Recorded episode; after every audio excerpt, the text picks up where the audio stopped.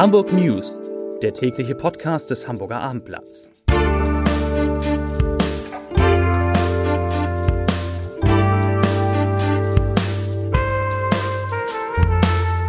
Herzlich willkommen. Mein Name ist Lars Heider und heute geht es in diesem Podcast um die sehr unterschiedlichen Corona-7-Tage-Werte in den Hamburger Bezirken und, Achtung, um die ersten Impfungen gegen Corona in Hamburg. Die gehen nämlich schon im Oktober los. Weitere Themen.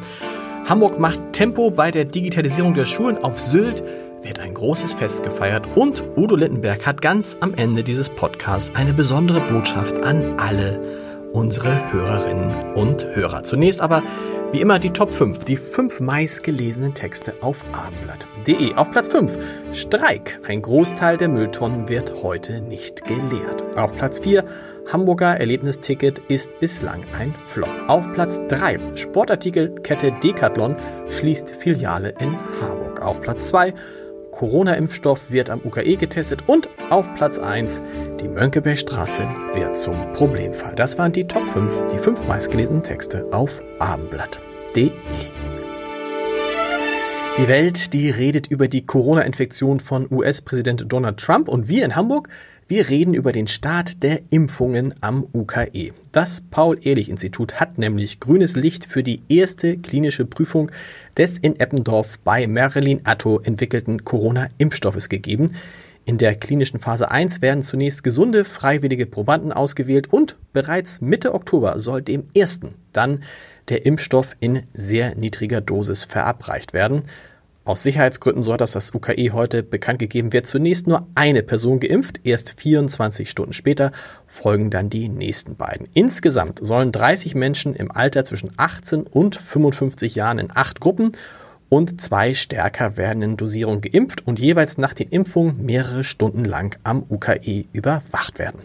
Die Probanden werden regelmäßig ambulant nachuntersucht, um die Sicherheit und die Verträglichkeit des Impfstoffes zu überprüfen. Ha, wir in Hamburg testen einen Corona-Impfstoff. Das ist doch wirklich eine gute Nachricht. Zu den aktuellen Corona-Werten. Und da habe ich heute mal was anderes mitgebracht, denn wir vom Abendblatt haben uns mal die sieben Tageswerte in den sieben Hamburger Bezirken angesehen und festgestellt, dass die durchaus unterschiedlich ausfallen. Nochmal, sieben Tageswerte zeigt an, wie viele Menschen je 100.000 Einwohner haben sich innerhalb der sie vergangenen sieben Tage infiziert. Und demnach hat Bergedorf mit 21,46 den geringsten Wert, der Bezirk Mitte mit 32,16 den höchsten. Für Eimsbüttel gibt es einen 7-Tage-Wert von 24,33, für Altona 25,06, für Wandsbek 27,89, für Harburg 27,15 und für Nord 29,24. Die Hamburger Handelskammer, die hat heute zusammen mit der Stadt die Kampagne Wir geben Corona keine Chance vorgestellt. Handelskammerpräses Norbert Aus und Bürgermeister Peter Tschentscher appellieren darin eindringlich an alle Hamburgerinnen und Hamburger, die Corona-Regeln doch bitte einzuhalten. Aus sagte dazu wörtlich, ich zitiere, es gilt jetzt, gemeinsam Verantwortung zu übernehmen und die weitere Ausbreitung des Virus zu verhindern. Ein zweiter Lockdown wäre für die Hamburger Wirtschaft kaum zu bewältigen und träfe auch die Bürgerinnen und Bürger. Und das in einer Phase, in der aktuelle Befragung der Handelskammer darauf hinweisen, dass die Hamburger Wirtschaft sich doch erholt. Das so aus dürfe nicht gefährdet werden. Mit Corona hat auch die nächste Nachricht etwas zu tun, nämlich Schu Hamburg Schulsenator Thies Rabe hat weitere Schritte zur Digitalisierung der Hamburger Schulen vorgestellt. Für den Unterricht soll in Zukunft vermehrt das digitale Lernmanagementsystem Lernen Hamburg, so heißt das, und die Kommunikationsplattform iSurf genutzt werden.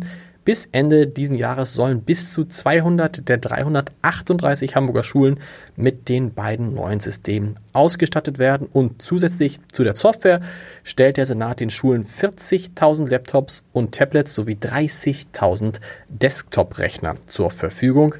Am Ende soll für jeden vierten Hamburger Schüler ein Gerät bereitstehen. Pro Schule fallen dadurch Kosten von 500.000 bis zu einer Million Euro an. Insgesamt gibt die Stadt Hamburg dafür für dieses Programm 200, zwischen 200 und 300 Millionen Euro aus, wobei vom Bund immerhin auch 160 Millionen Euro dazukommen. Mit dem Lernmanagementsystem, kurz LMS, können Lehrer übrigens Aufgaben im System hochladen, diese während des Unterrichts online korrigieren und mit den Schülern über eine Chat-Funktion kommunizieren. Das hört sich doch irgendwie ziemlich vielversprechend an.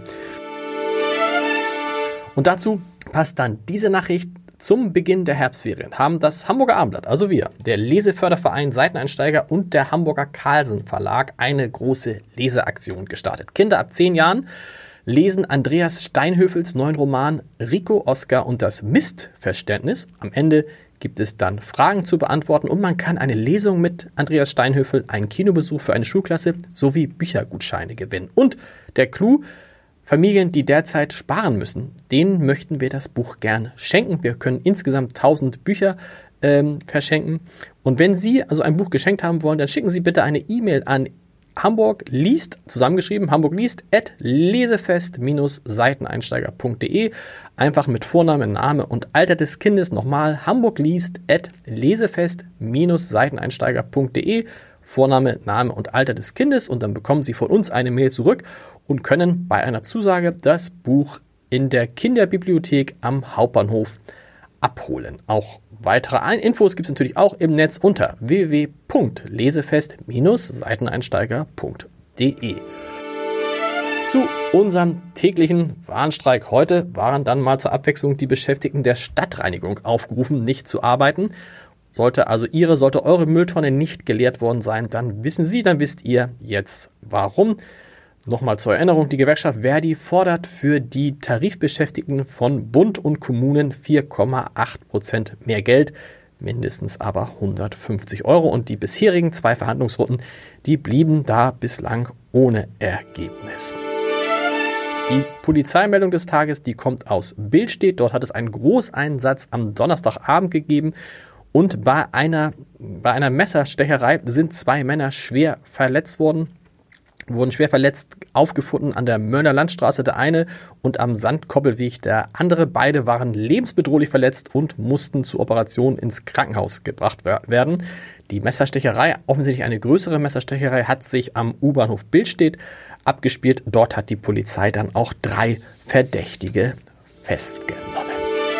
Ach, schnell noch eine schönere Nachricht. Ein Blick nach Sylt, der lohnt sich als Hamburger ja immer. Heute wird auf unserer Lieblingsinsel Richtfest gefeiert und zwar auf der mit Abstand größten und spektakulärsten Baustelle, die es dort gibt, nämlich in List, wo eine neue Filiale, und das ist wirklich stark untertrieben, des Lanzerhofs entsteht. Da entsteht ein neuer Lanzerhof für 100 Millionen Euro.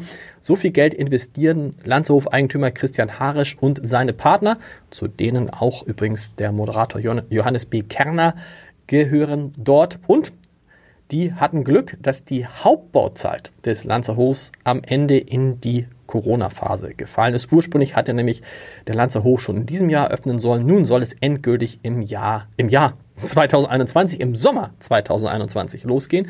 Mehr zum heutigen Tag auf der Insel äh, erfahren Sie, erfahrt ihr auf www.abendblatt.de. Meine Kollegin Yvonne Weiß, die war live dabei. Und sonst, was Christian Harisch, der Chef vom Lanzerhof, zu dem ganzen Thema sagt, kann man auch sich in einem Podcast anhören, den ich mit ihm geführt habe. Ist schon ein bisschen her, aber hochinteressant. www.abendblatt.de slash Entscheider. Da findet man Christian Harisch.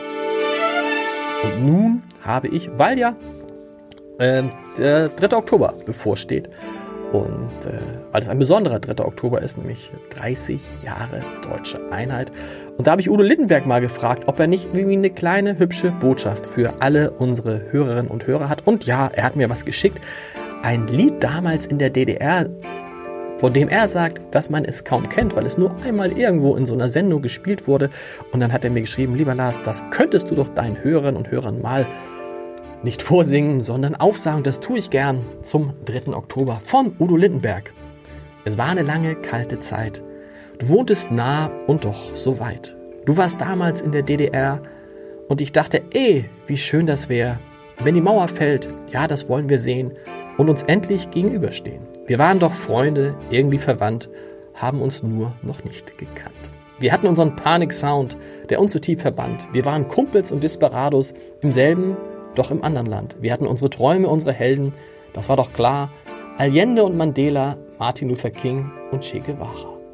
Im November 89 dann die schöne Party, die schönste Party der Welt begann. Wir hatten so ein Feeling wie neugeboren und haben uns erstmal ganz fest geschworen, dass egal was kommt, ob Glück oder Not, wir sitzen jetzt alle im selben Boot. Neue Ufer und Horizonte sehen, mit Deutschland wird es gut nach vorne gehen. Hey, ihr alten Kumpels und Desperados, lasst uns jetzt zusammenstehen.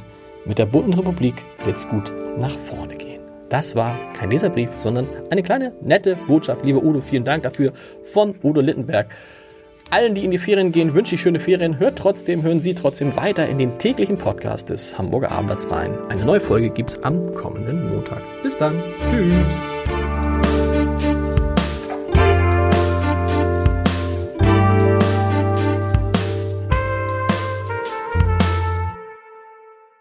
Weitere Podcasts vom Hamburger Abendblatt finden Sie auf abendblatt.de slash podcast.